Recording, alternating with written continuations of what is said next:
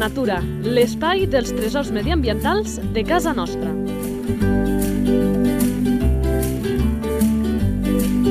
Un espai conduït per Francesc Balanyà. Molt bones de nou a tots i a totes, com ens agrada aquest espai en què setmana rere setmana anem descobrint doncs això que diu la sintonia inicial, aquests tresors mediambientals de casa nostra i com sempre diem, ens agrada molt fer-ho no que un servidor vagi parlant, que tampoc en sap tant, sinó de la millor companyia possible.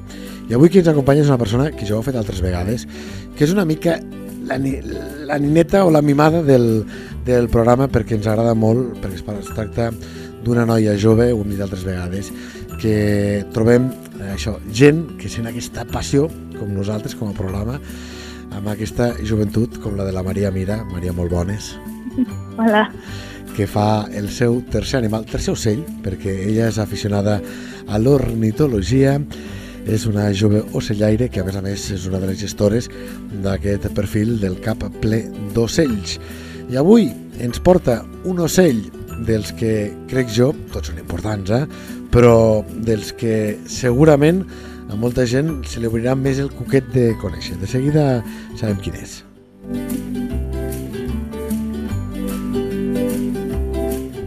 La fitxa tècnica. Nom comú. Duc. Duc.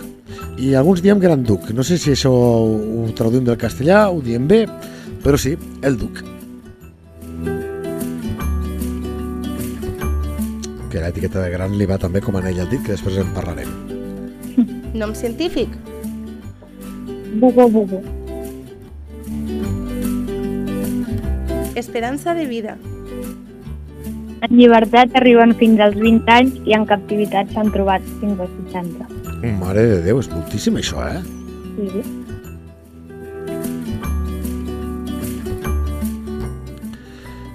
Alimentació. Doncs el duc es nodreix sobretot de rates i conills, però gràcies a tindre una força comparable a la de l'àguila daurada també caça llebres adultes, esquirols, talps, bueno, inclús cadells de guilla, i també pot arribar a caçar altres rapinyaires nocturns i diurns, i en alguns casos, no sempre, inclús amfibis i rèptils. És que, no sé si has tingut tu, Maria, algun duc allò molt a prop, molt, molt a prop, a les mans. A les mans, sí. Jo també, al zoo del Pirineu, i aquelles unglotes, aquells ditots, aquelles pototes, eh? Eh a mi és de lo que més me, me va impactar de, de conèixer aquest rapinyari nocturn. A tu també? Sí, sí. Mm, bueno, jo el vaig tenir en un anellament científic que bueno, em va impactar molt això de poder anellar-lo així de llibertat i, i també vaig vaig quedar impressionada. A sobre, quan el vam allà, vam posar un duc dissecat per fer de reclam mm. i se'l va carregar. Això suposo que tindrà a veure amb qüestions de comportament que després parlarem, no? Sí.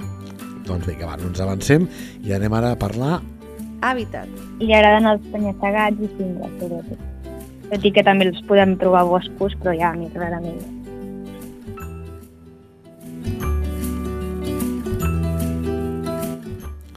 Distribució. A Catalunya el trobem per tot el litoral, però si ens centrem més a les zones eh, de Lleida, trobem que el Pallars Jussà i la Noguera hi ha força, però més abundes el Segrià, les Garrigues, l'Urgell i la Segarra. I segurament heu llegit o heu sentit l'article de fa pocs dies sobre els 72 territoris de Duc en 100 quilòmetres quadrats de l'àrea de Mas de Melons. Ah, no? Explica'ns què, què, et, va, què et va sobtar? Què, què deia aquell article? Jo, jo me vaig perdre.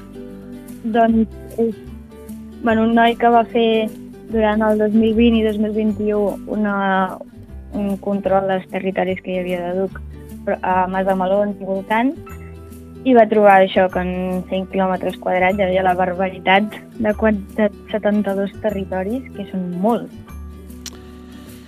I amb el territorial que és el Duc, eh, també tenien una proximitat molt notable. El tema de la territorialitat del Duc és una de les característiques que també imagino que en, que en parlarem seguim avançant, eh, perquè a més també ens permetrà aquesta territorialitat parlar d'altres aspectes. Activitat? Doncs és una espècie sedentària.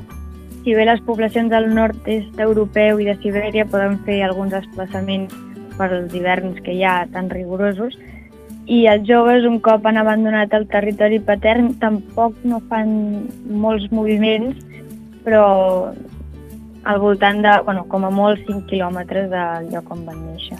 Sí, clar, però m'imagino en aquest cas que comentaves de temes de melons, si els altres són territorials i, i, i competeixen ferotgement pel, pel seu territori, als petits els hi tocarà espavilar-se i si cal fer més quilòmetres, no? M'imagino. Sí, sí, sí, sí, totalment. Però tampoc això és- on només es veu és en anellaments i en allà on duc no es fa. Reproducció. Bueno, el cant nupcial d'aquest rapinyaire es pot sentir a partir de la tardor, encara que on més es nota és al llarg de l'hivern, i normalment això ara al gener-febrer, tot i que a vegades també una mica abans, eh, posen la única posta que tenen en tot l'any, que consta entre 2 i 4 ous de color blanc i els incuba només la femella durant 34 i- o 36 eh, dies i a diferència dels ocells petits, el duc comença a incubar els ous des de, des de que es pon el primer ou i per això el naixement és asincrònic i el, el primer que neix té una jerarquia alimentària entre els polls. I una mica amb el que ens has explicat em puc imaginar la resposta i crec que els nostres oients també, però anem a descobrir-ho. Salut de l'espècie. Doncs, eh, tot i que a nivell espanyol està catalo- catalogat com a preocupació menor, a Catalunya és una espècie propera a l'amenaça. I moltes de les amenaces, eh, eh, bueno, quasi totes, les, la, els culpables som nosaltres, i, però sí que és veritat que és una espècie que es manté força la, la població i normalment tiren endavant tots els polls, tot i que hi hagi aquesta jerarquia. Curiositat. Doncs, igual que la resta de rapinyaires, les femelles són més grans que els mascles.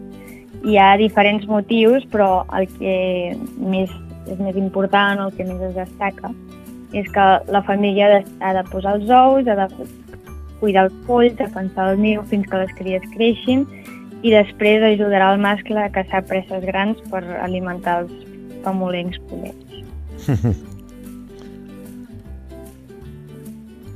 Relació amb els humans. Abans apuntaves això, que segurament som de, dels que li generem més eh, preocupacions o més problemes amb, a, amb aquesta espècie. Eh, paga la pena dir que Birding Natura ens ho explicava en una entrevista a UAU Lleida Ràdio, el seu director, el Jaume Balcells, eh, havien fet un estudi i fruit de, de l'estudi, a veure si serà el mateix que, que, que em comentaves tu, eh? diria que no, però sí que ens dona una molt bona notícia i deia que s'havia acordat amb la Generalitat de Catalunya que a partir d'ara els ducs que morissin a tots se'ls hi faria autòpsia. Dit d'una altra manera, que sabríem per què han mort.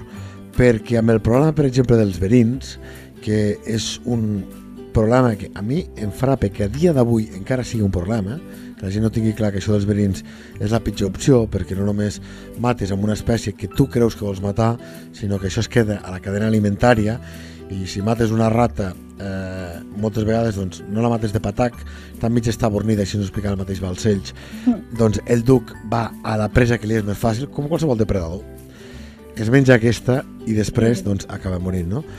però deia que en molts casos és complicat que fem aquesta relació de que aquell duc ha mort per eh, la ingesta d'aquell verí que era per la rata perquè a molts no els mata d'entrada però els va mm, afeblint els va feblint i clar, i no consta com a, com a mort per verí i al millor no ens salten les alarmes que entre tots plegats segurament hi ficaríem doncs, una mica més de recursos. Ara, a la això, l'avantatge que hi haurà és que se sabrà doncs això, quants ducs moren per verí i jo, i això és una opinió meva, Maria, no sé si la compartiràs, com que són tan territorials, entenc que als agents rurals no els serà pas fàcil, però si saben que un duc ha mort per verí en aquella zona, doncs segurament eh, els culpables se trobaran per, per aquella àrea. I veure si així anem, mai millor dit, casant amb aquests irresponsables, no? Pot ser una bona iniciativa.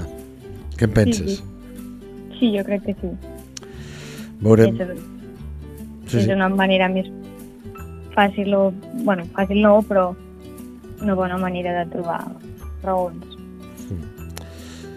Aquesta és una de les problemàtiques que, problemàtiques que tenim, aquesta relació amb els humans. M'avanço, parlarem de més.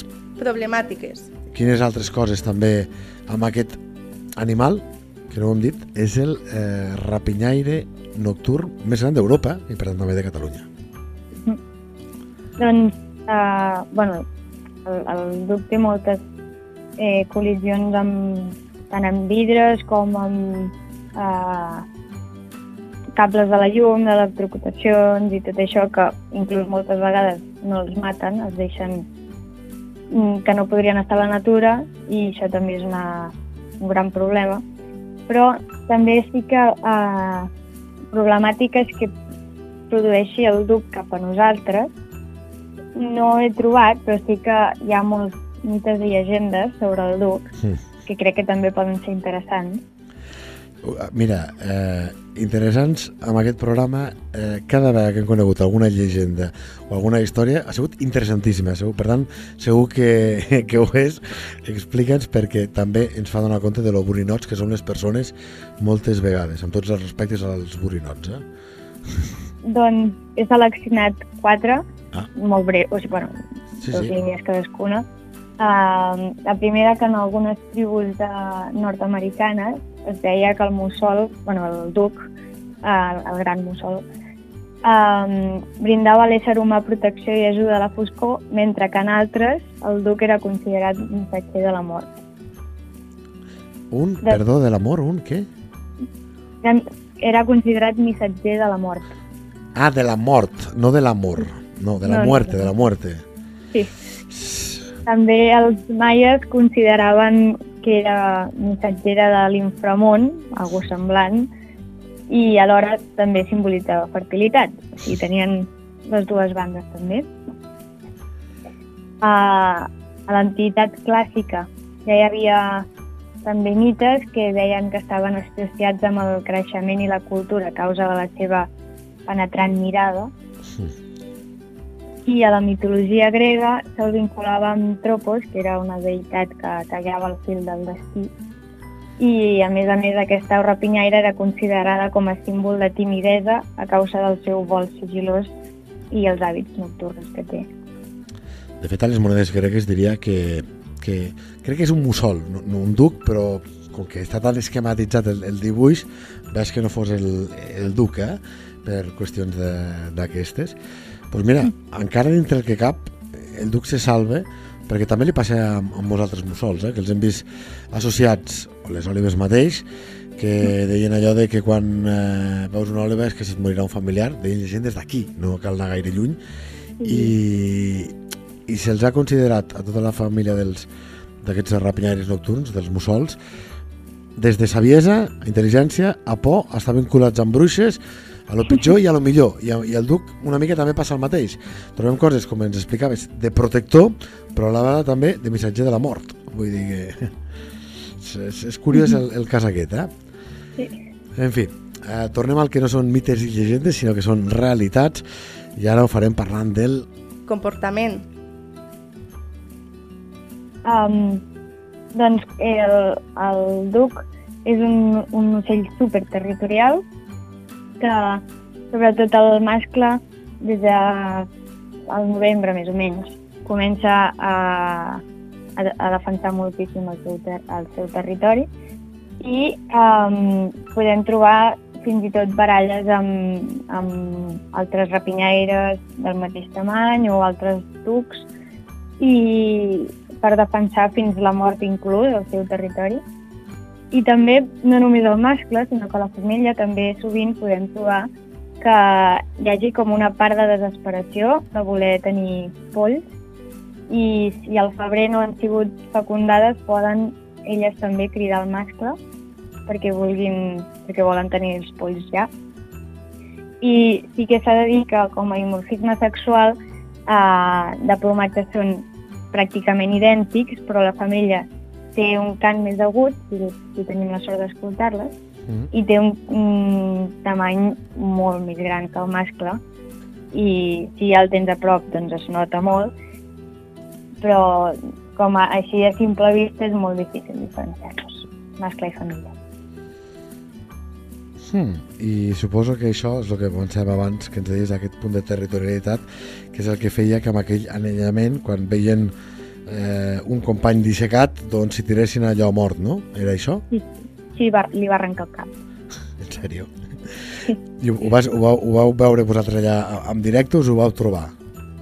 uh, bueno, l'anellament del duc és una mica meticulós i la xarxa té uns cascavells per, perquè ell sent molt bé, llavors Clar.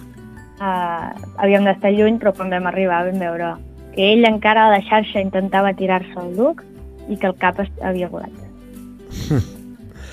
Eh, anellaments, eh, Maria, que crec que és de les coses que més t'agrada. Sí, Sí o no? sí, sí. I passo moltes hores, sí. A- anellaments que paga la pena recordar. Jo faré un pret de, de pedagogia, però en sé molt poquet i demanaré que m'ajudis que no es pot fer qualsevol, això s'ha de demanar permís perquè és per una qüestió de ciència, de conèixer la nostra fauna, que és un dels hàndicaps que avui en dia ho reconeixen els eh, professionals de moltes espècies, ens falta encara molta informació i els anellaments doncs n'aporten moltíssima, però s'han de fer bé, eh? Això és així, no, Maria? Has de, aquí a Catalunya has de passar dos exàmens, un que es diu auxiliar, l'altre és expert. A més a més, eh, sempre que vulguis anar allà a una zona has de demanar permís i si són espècies protegides, eh, encara més permisos i ja com és el duc, per exemple, has d'estar acompanyat d'un guarda forestal. Que està bé. Tu quin nivell tens? Tens el primer o tens els dos? Tinc l'auxiliar perquè l'expert és per major d'edat, Sí. i, però bueno, faig moltíssims anellaments i tinc la sort de poder no només anellar ocells petits, que potser és el més habitual, Sí. sinó també anellar voltors, vaig poder anellar el duc, moltes altres rapineres nocturnes, corps marins... Clar, és que aquestes espècies que, que has dit, eh, voltors, eh, cormarins, d'una gran envergadura, de... un, no ha de ser fàcil, i, dos, ha d'impactar tindre eh, aquests animals tan xulos tan, tan a prop, no? Sí, sí, i és una altra manera d'anellar, estant atent i que són ocells que et poden fer mal a tu mateix. I els anellaments hem dit que ens serveixen per aprendre coses, que és una cosa científica. No sé si, ara potser t'agafa fora de joc, eh, però recordes algun cas d'algun anellament que dius, ostres, si aquest resulta que va ser vist aquí o gràcies a aquest anellament hem descobert què, o un que vas anellar tu t'has enterat al cap del temps que se l'ha vist en algun altre lloc. Recordes algun cas així? Uh, bueno, jo, sobretot amb ocells petits, n'hem recuperat de moltes, bueno, d'altres països d'Europa i també ens han recuperat nostres, però mm, amb ocells petits ja és una mica més esperat perquè al final són migracions que es coneixen, però sí que, uh, bueno, jo no ho vaig viure, ho vaig veure en una xerrada amb el, amb el que vaig anar allà al Duc, en Jaume Ramot, de l'Empordà, van fer una xerrada sobre el Duc i deien que mm, havien trobat polls que s'havien desplaçat forces, forces quilòmetres. Un, no sé si eren 50, bueno, ara potser m'equivoco, però 56 quilòmetres o així del, del niu on va néixer i es veu que era la distància més llarga que s'havia vist aquí a Catalunya Sí. i, i va, va ajudar molt. I després amb, amb voltors també s'ha vist que en un dia poden anar a dinar a Palència i tornar. Uh, bueno, ens ajuda moltíssim, sobretot en moviments, però també amb esperança de vida, amb coneixement de l'espècie per hàbitat i territori, Ja. això.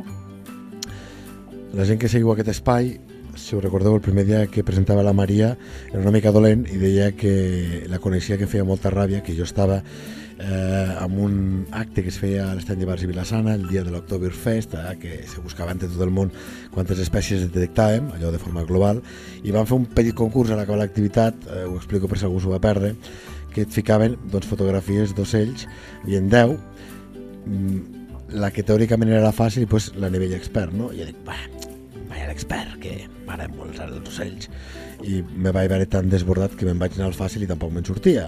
Va aparèixer la Maria a la sala i va dir, que xupat està això, aquest, aquest, aquest, aquest. I va dir, però què és aquesta, aquesta nena que se'l sap tot, no? I va dir, aquesta, aquesta noia l'hem de fitxar, l'hem de portar al programa. I per què faig aquesta prèvia, Maria?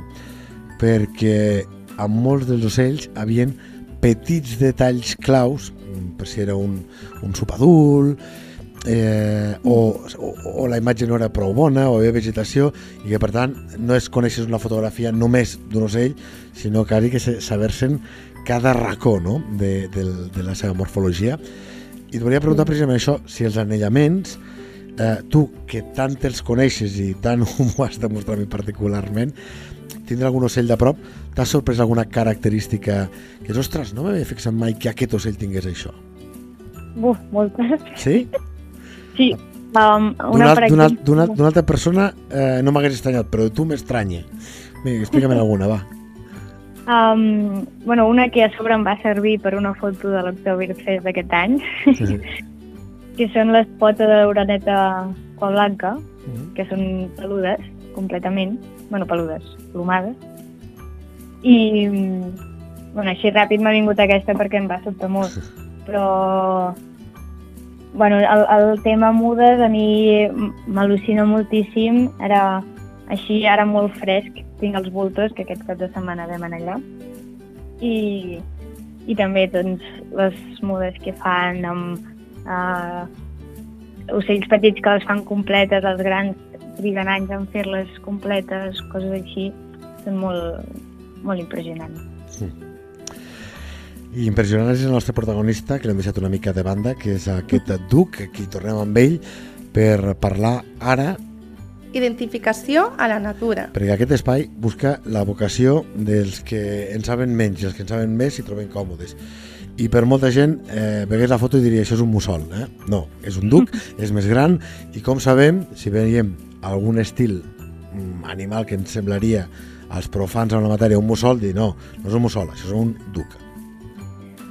Doncs sí, el duc és molt gran, bé, és el, la rapinyaire nocturna més gran d'Europa, que de, de dimensió seria entre 60 i 75 centímetres, i de l'ala ja ens anem entre els 130 180 pico centímetres, inclús en alguns casos s'ha pogut arribar als dos metres de l'ala, i bueno, és de colors ocre tacat de fos, les ales són marrons amb ratlles eh, ocres i la gola blanca. El cap és característic amb un bec fosc, uns ulls molt grossos i ataronjats, la gola, com ja he dit, clara o blanquinosa, es, es veu més quan canta, la veritat, i té dos grupets de plomes a la part superior del cap que ens podrien recordar a falses orelles, que no són per les orelles, que els hi serveix molt pel camuflatge. I després tenen les potes cobertes de plomes. I volant també el podem reconèixer a part de, les, de la seva uh, del seu tamany, també per una trajectòria rectilínia que fa i les ales molt arrodonides i que les bat molt poques vegades. A més, eh, sí, i aquest, aquests cuernos que, que, que, ens, que ens deia la Maria ens podrien confondre bàsicament només amb el mussol banyut, si no vaig errat, mhm. -huh. però la, la diferència d'envergadura de tamany d'un i altre doncs és, és abismal. I ulls taronges, no, quants, quants hi tenim? Tu que ho saps, això, Maria? De rapinyaires nocturnes amb, amb, amb ulls taronges. Aquí a Catalunya. Sí. El taronja seria el banyut -huh. i diria ja està, el xot i la migrant són grocs. Sí, sí. I el... Ah, i el comú també diria que és groc. Ah, sí, bueno, és ataronjat. Ara però diria que sí. A més, això, el, el gran ducal, la, ja la qüestió de l'envergadura és el, el, el que sorprèn. Igual que molta gent que, que no coneix el món dels mussols, li acaba sorprenent moltes vegades, per exemple, un xut, lo petit que és, o el mussol perinenc. Eh? Sí. Són de les coses també que, que els primers que se'ls troben allò en viu en directe els acaba sorprenent. I parlant de sorprendre'ns, anem amb una secció pensada precisament per sorprendre'ns.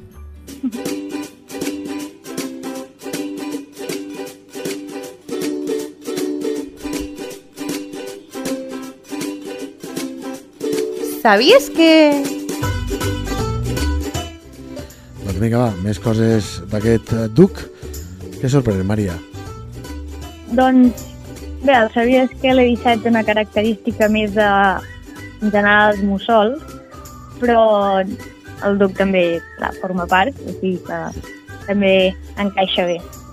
Um, bueno, la majoria dels ocells, la gran majoria, quan volen, la, la fricció de l'aire provoca un soroll i això passa perquè en el, el camí que fan, que, digues, que diguem, el vent xoca amb la vora de les plomes i, i les seves ales fan una fricció que provoca soroll. I llavors, la gran majoria d'aus tenen aquest problema, excepte els mussols, que um, les seves plomes primàries, eh, que bueno, són les, de, les dels extrems de les ales, són com dentades que ens podrien recordar una pinta, per dir-ho així, o una serra, um, que els, els permeten que l'aire passi sense fer cap mena de soroll, no hi ha una fricció, a part de que són plomes que són com vellut, ja no només les primàries, les de vellut sí que seria pràcticament tot el cos, i um, els mussols això és una adaptació que han tingut perquè cacen preses, com podria ser en el cas del duc, el conill, que tenen una capacitat d'oïda molt, molt gran i que si una bèstia de un metre i mig se t'apropa volant fent soroll, no caçarà mai res. Sí. I, I llavors pot passar-te un mussol volant pel costat que si no el veus no te n'adones. I és, és extremadament útil per a aquest tipus d'ocells haver tingut aquesta adaptació al silenci complet. I no sé si t'han fet a tu la, la prova, a mi me la van fer i després vaig replicar aquest mini experiment amb, amb altres eh, eh, amb, amb nens que els hi fiques la, la ploma del mussol al costat de l'orella, aquesta estriada a la punta i notes que no fa soroll. Notes l'aire que et toca la cara però agafes alguna altra i, i sí que es nota el, el, el cop aquest del, amb, amb, amb l'aire no? vull dir que si mai en trobeu alguna ho diu molt bé la, la Maria, és, també és una manera per identificar plomes d'aquestes rapinyaires nocturnes, rapinyaires nocturnes que, és, que estan eh, estriades eh, amb aquesta forma de serra que ens deia, que ja ens pot donar una pista de que allò és de la família dels mussols, no? Jo vaig tenir una vegada una experiència, va ser amb una òliva, que en un anellament en una església estàvem intentant capturar i ens va passar pel costat i no ens vam adonar. I en un moment ens vam girar i vam dir hosti, s'ha mogut? Sí, sí.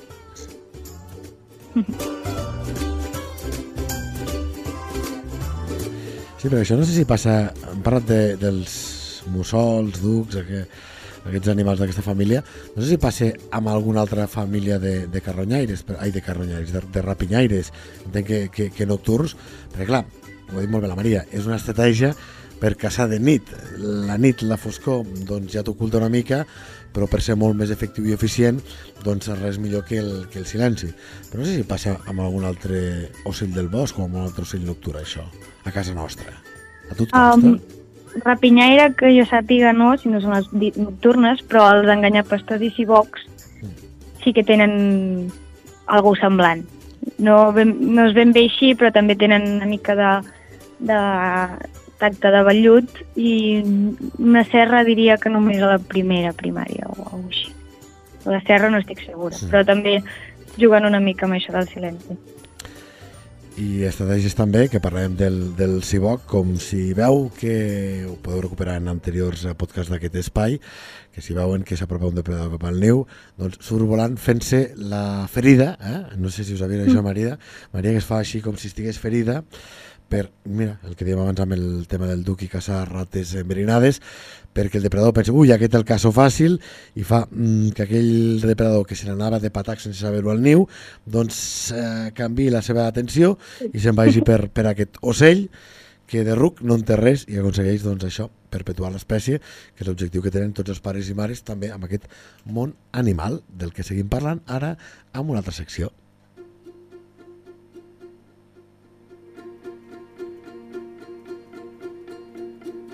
Natura a punta de llengua.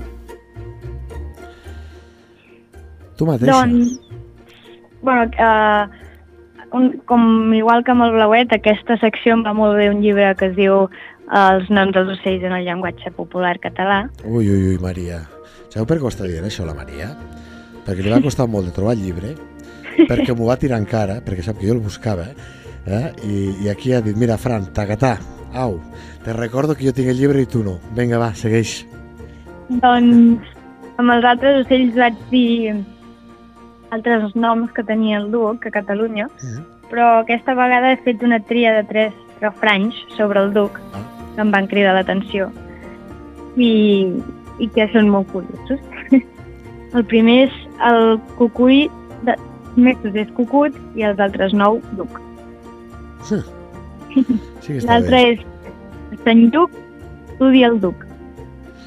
A, Sant, a veure, torna i Sant Lluc. Sant Lluc, estudi el, el Duc. Que Però, Sant Lluc és, diria que molt a prop de novembre, que és ja quan comença a cantar el Duc. mm, clar, sí, sí. I l'últim, quan se surt de cacera i es troba un duc, no es caçarà res. Perquè ja us haurà fotut el duc no? i perquè tots els animals hauran marxat esparverats perquè la, entenc que va per aquí la, la cosa perquè també com ens explicava la Maria clar, a la seva dieta trobem la que mengen, eh, abans us explicava a la secció de l'alimentació el gruix dels, dels mussols però la seva envergadura li permet menjar animals més grossos que dit d'una altra manera aquests fugen si hi ha un duc a la zona eh? Exacte. Maria, que bé ens ho passem amb aquestes converses, aprenent-ne tant amb gent que sempre diem que ens agrada parlar amb tothom, però a més que sou joves, que teniu aquesta passió i que m'imagino, i alguna vegada t'ho he preguntat, jo vull pensar que els hi contagies també indirectament, a no ser una pesadeta que va darrere, però als companys, al teu entorn, a amics i amigues teves de, de, de la teva edat. N'has enganxat algun? Enganxar, enganxar no, allò al món, allò que... No? però mm, jo sí que vaig fent, vaig fent coses i sí que és veritat que jo crec que és una mica complicat amb adolescents que facin casa un pajarito, però mm, sí que d'algú que estic molt contenta és que vaig aconseguir a l'escola fer un projecte de conservació del- d'una part del riu Llobregat que pertany a l'Hospitalet de Llobregat, on jo soc, i va ser un projecte que vaig fer amb tres companyes de classe i les he engrescat i farem caixes niu i ha tirat més endavant. Home, Això ja, això està ja bé. almenys enganxat una mica. Això està molt, molt bé. I deixa'm dir, Maria, perquè la teva joventut ens ho ha demostrat al llarg del programa, no vol dir que, que no sàpiguis coses, sinó just el contrari. Ets un, una enciclopèdia o, o sellaire, però segurament algunes coses no les has viscut i a mi em passava el mateix, que a vegades penses que expliques coses a la gent, i, bé, no els interessa, no... Sí, és una llavoreta. I a mi em passa, i el que et dic ara és cert, vull dir, tot el que dic és cert, però és així de cert com et diré ara, 10 minuts abans de gravar aquest espai, i arriba un WhatsApp que diuen Fran, quin és aquest ocellet? I hi ha moltes persones que ho van fent, i això vol dir, que a mi és el que particularment em fa il·lusió, que molta gent que no es fixava amb la natura, que no aixecava el cap, que veien només pardals, doncs se'ls obre una mica l'interès. I això és un pas previ, el conèixer és un pas previ a l'estimar, que és el pas previ a protegir. I jo estic segur que el que fa jo és super petitet en comparació del que fas tu i que per tant segur que la teva tasca és molt més gran del que es pot comptabilitzar o visibilitzar i que per tant aporta molt per la natura. I de veritat t'ho dic, eh, Maria? Gràcies. I no sé si ho has fet a propòsit, això de la frase de conèixer per estimar i protegir, No, per què ho dius? perquè tinc la sort de poder fer xerrades de tant en tant i la xerrada que més he fet és l'anomenada conèixer per estimar i protegir. Ah, doncs no, no, no. I, I sí que és una mica el que deies que sobretot va haver una que em va marcar, que va ser la primera, que vaig voler doncs, fer això, de donar a conèixer, perquè si no es coneix doncs no, no es pot estimar i no es pot protegir si no t'estimes algú. I, I llavors vaig, en un, bueno, al meu càmping, vaig presentar els ocells que tenien a prop i els dies següents, bueno, els hi vaig donar un paper amb unes imatges i els dies següents m'anaven dient he vist una merla i he hagut de tallar, ai, de tallar, de tancar el llibre perquè m'he distret o el gaig em ve a menjar cacauets i em feia moltíssima il·lusió al veure que anomenaven l'ocell pel nom i que, a més a més, s'encuriosien o que els havien posat cacauets o va, em, em va xocar moltíssim i em va encantar. És, eh, doncs, eh, res millor que acabar així. I la gent que s'ha quedat fins al final, amb aquest espai, es preguntarà, i quants anys té la Maria? Quants n'hi tens ara? Doncs ara en tinc 15, em queda res pels 16. Doncs, eh, i ho he fet amb tota la voluntat de preguntar-ho al final de l'espai, perquè segurament que ara deu haver gent que deu dir, ens estan fotent el pèl, no? Té aquesta edat la, la Maria, i per això, com deia a l'inici, ens agrada tant trobar aquests joves apassionats per, per la nostra natura. Maria, com sempre, moltes, però que moltes, moltes gràcies. A vosaltres.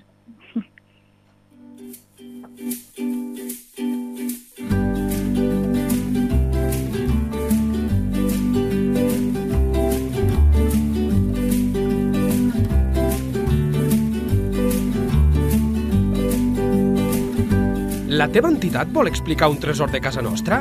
Un animal, una planta o un indret? Si és així, envia un correu a lleida24 arroba lleida24.cat. Lleida Natura, l'espai dels tresors mediambientals de casa nostra. Un espai conduït per Francesc Balanyà.